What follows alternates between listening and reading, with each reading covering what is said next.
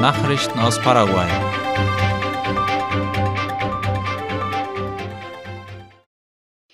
Die WCP und CEPRELAT präsentieren dem Außenministerium den neuesten Stand der Gafilat-Bewertung.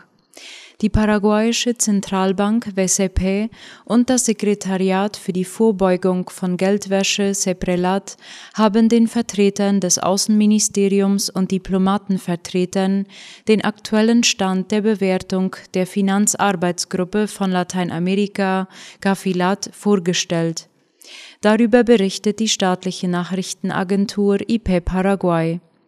Zwischen dem 23. August und dem 3. September letzten Jahres fand ein Bewertungsbesuch der Gafilat statt, bei dem die Bewerter mit Vertretern der drei Regierungszweige sowie des Finanz- und des Privatsektors zusammenkamen. Die Bewertung von Gafilat konzentriert sich auf elf Wirksamkeitsstufen und 40 Empfehlungen, wobei eine Kombination von Noten vergeben und eine Art von Folgemaßnahmen zur Verbesserung der Indikatoren auf Landesebene festgelegt werden. Der Abschlussbericht wird voraussichtlich am 25. Juli vorgelegt werden. Staatsoberhaupt Mario Abdo Benitez erklärte gestern, dass die Regierung aufgrund der auf institutioneller Ebene erzielten Fortschritte der Bewertung mit mäßigem Optimismus entgegensehe. Das Gesundheitsministerium und das MEC beraten darüber, ob die Winterferien wie geplant durchgeführt werden sollten oder nicht. Das Gesundheitsministerium und das Bildungsministerium MEC analysieren derzeit die Entwicklung der epidemiologischen Situation, um die Winterferien zu planen. Laut Paraguay.com wurde bislang der 1. bis 22. Juli als Zeitraum angegeben. Derzeit gebe es keine Massenansteckungen in Schulen und Universitäten, wie es heißt. Laut dem Gesundheitsministerium ist eines von zehn Kindern gegen Grippe und vier von zehn Kindern gegen Masern geimpft. Diese Daten wecken Besorgnis bei den Behörden, wie es heißt. Der Lago de la Repubblica ist verschmutzt. Wie Paraguay.com berichtet, haben Experten im sogenannten Lago de la República in Ciudad del Este hohe Werte von Quecksilber, Blei, Cadmium und Kohlenwasserstoffen festgestellt. Die Bäche, die dieses Gewässer speisen, sind in demselben Zustand. Fachleute der Municipalität Ciudad del Este hatten vor einigen Monaten eine Untersuchung begonnen, nachdem tote Fische in dem See entdeckt worden waren. Der Ingenieur Jorge González Rivera erklärte, dass die genannten Schwermetalle in der Erdkruste vorkommen. Man müsste nun herausfinden, ob sie natürlichen oder synthetischen Ursprungs sind, denn sie sind auch in zum Beispiel Batterien enthalten. Die Gouvernation Boquerón hat Wassertanks an Landwirte und Unternehmer geliefert. Das Gouverneursamt von Boquerón half bei der Lieferung von Wassertanks an eine Kommission von Kleinbauern in Mariscal Estigarribia sowie an die Kommission der Unternehmerinnen von Santa Teresita. Darüber berichtet RSSE. Die Landwirte bekamen insgesamt zehn Tanks mit je 1000 Litern und die Kommission der Unternehmerinnen von Santa Teresita einen Tank mit 5000 Litern. Dieser soll sie bei den Handwerksarbeiten und der Arbeit im Gemüsegarten unterstützen.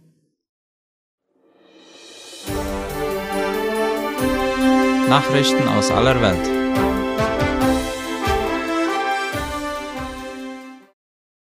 Neue Verlängerung des Ausnahmezustands in Chile. Das chilenische Parlament hat am Mittwoch den Ausnahmezustand in vier südlichen Provinzen verlängert und einen verstärkten Einsatz des Militärs in der Region gefordert. Wie das Nachrichtenportal Latina Press schreibt, stehen sich im Epizentrum des sogenannten Mapuche-Konflikts radikale Indigene, große Forstunternehmen und der Staat gegenüber. Mit einer großen Mehrheit gab der Senat grünes Licht für die Maßnahme, welche im Unterhaus auch weitgehend angenommen wurde.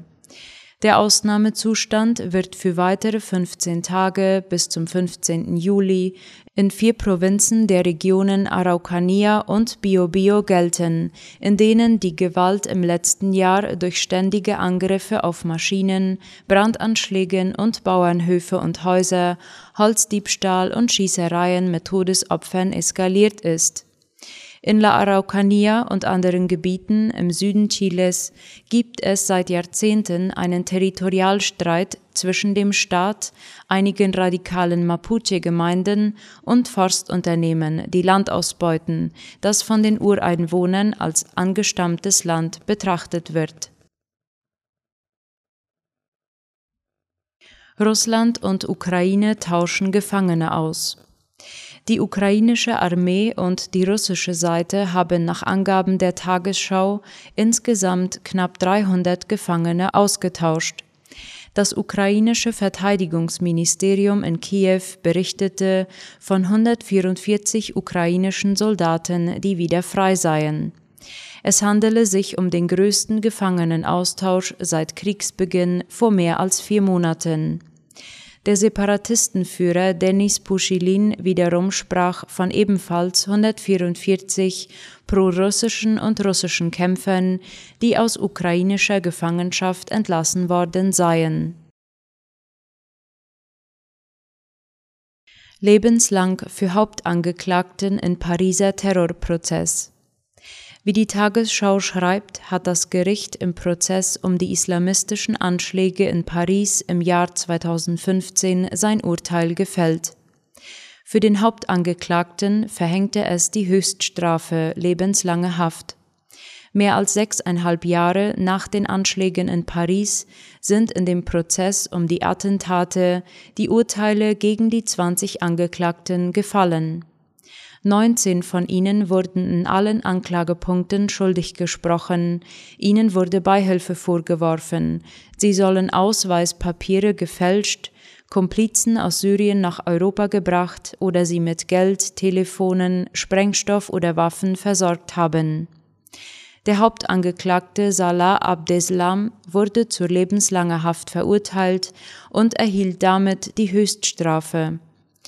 Der heute 32 Jahre alte Abdeslam gilt als der einzige Überlebende des Terrornetzwerks, das für die damaligen Anschläge mutmaßlich verantwortlich war. Er wurde wegen Mordes und versuchten Mordes schuldig gesprochen. Neuwahl in Israel am 1. November. Wie der ORF schreibt, wird in Israel am 1. November ein neues Parlament gewählt. Der Beschluss wurde mit großer Mehrheit angenommen, nachdem sich die Abgeordneten zuvor auf den 1. November als Neuwahltermin verständigt hatten. Entsprechend dem Abkommen der zerfallenen Regierungskoalition übernimmt nun Außenminister Jair Lapid das Amt des Übergangspremiers. Er soll ein Wiederauftreten des korruptionsbelasteten Ex-Premiers Benjamin Netanyahu verhindern.